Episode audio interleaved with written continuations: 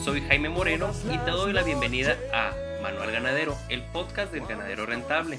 Hazlo negocio. En el episodio de hoy hablaremos de la raza Charolais, también pronunciada por su origen francés Charolais, proveniente del distrito o comarca Charolais al oeste del país de Francia.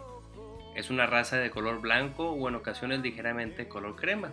Esta raza fue introducida en México en el año de 1930 por el general Pérez Treviño, el coronel Dan Breen, el coronel Serrano y don Juan Bullibe. Por lo que podemos concluir, casi 100 años de su introducción, existe ya todo un proceso de adaptación que ha originado al charolais mexicano. Su asociación oficial se formó oficialmente en 1958 y con sus respectivos primeros registros de ganado en 1961 y en 1980, ya como Charolais Charprai Herbook. Esto ante la introducción de registros de la raza sintética Charprai, la cual consiste en el cruzamiento de 3 octavos de Brahman, que es una raza Cebu, y de 5 octavos de la raza europea llamada Charolais, lo cual agregan una mayor resistencia en la raza ante ambientes más desérticos y tropicales. En mi opinión, y no solo porque yo sea un creador de esta raza, te podría decir que recomiendo esta raza continental, puesto que tal vez es una de las más resistentes a climas desérticos, más incluso que la raza Angus y Hereford, razón por la cual un servidor la utiliza. Esta raza es muy buscada por los engordadores comerciales debido a su alta conversión alimenticia. Pero ojo, si vas a introducir este ganado en tu ganadería, te recomiendo animales que hayan nacido chicos al parto, de preferencia debajo de los 40 kilogramos, dado que existe un promedio entre 38 y 48 de peso en promedio al nacer, ya que es muy común que cuando avienten las crías grandes exista un problema en partos, en especial en vaquillas de primera aparición, lo cual generará una menor probabilidad de existir más partos en la vida útil de una vaca. Es muy común que exista la pregunta, oye, ¿y por qué se usa más la raza Angus para decir que es una carne de calidad? Bueno, esto es debido a que la calidad está basada en el marmoleo, que significa la cantidad de grasa entreverada dentro de la carne, la cual en la raza Charolais es muy común que se requiera llegar a altos pesos en el animal para que exista un mayor marmoleo. Hay que tomar en cuenta que en promedio el peso de los machos oscila entre los 800 y los 1200 kilogramos, mientras que en las hembras oscila entre los 600 y 800 kilogramos, por lo que es muy común que se puedan obtener canales con altos cortes magros.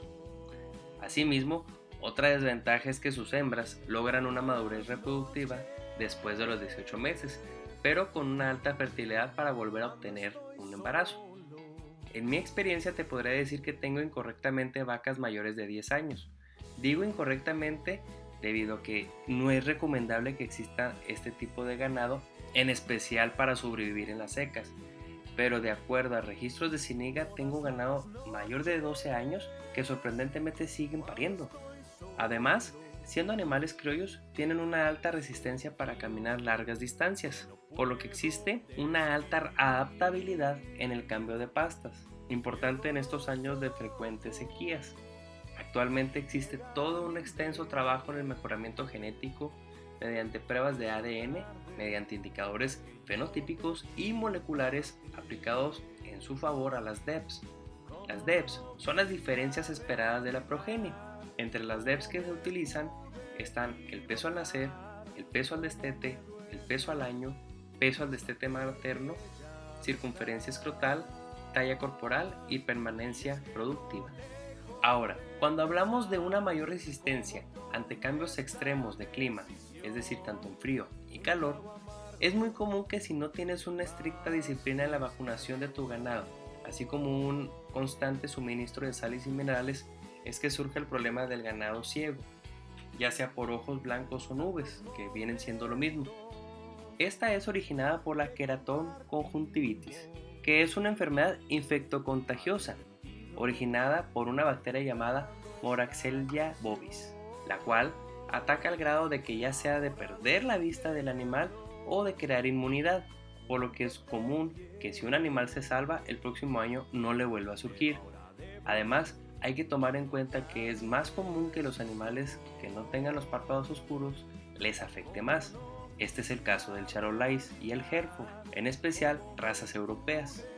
También es muy común que sea transmisible por medio de la mosca, dado que es perfecta para dicha operación, además de otros factores como es el polvo y la radiación de la luz ultravioleta del sol.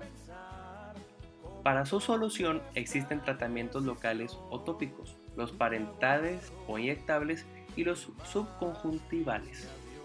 Lo más común es utilizar antibióticos aplicados en forma de pomada, que persisten más en el ojo que las líquidas, mientras que en las formas de polvos existe una mayor irritabilidad y agravamiento en las úlceras de los ojos, por lo que no es recomendable que se utilice en polvo, es mejor usar pomada. También otro tratamiento muy común es con inyecciones de antibióticos debajo del ojo, pero aún así no se está exento de riesgos de agravar el problema.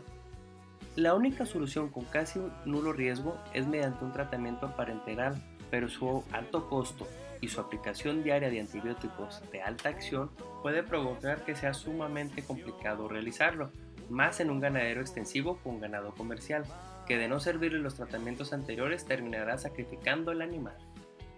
En conclusión, esta es una enfermedad muy contagiosa pero con fácil control, no dudes en revisar tu ganado cuando andes en el campo abierto. Aparte de revisar que exista el insumo del agua y del pasto, cuando tú estés revisando a tu ganado, las padres salidas de nuestras vacas recién paridas no son el único riesgo mortal que pueda haber en nuestro ganado. Revisa que exista ese ojo blanco y no dejes que se propague. Lo cual no existe solamente con la raza Hereford, que se cree que es la única que es vulnerable. También lo es la raza Charolais. Bueno, esto es todo por hoy. Recuerda que este es Manual Ganadero, el podcast para las personas que quieren hacer más rentable este hermoso negocio de la ganadería, nuestra pasión. La canción que escuchas a continuación es el último sencillo de Coyote Country Music, llamado Trago Amargo. Un saludo a Carlos Rodríguez y a sus compañeros.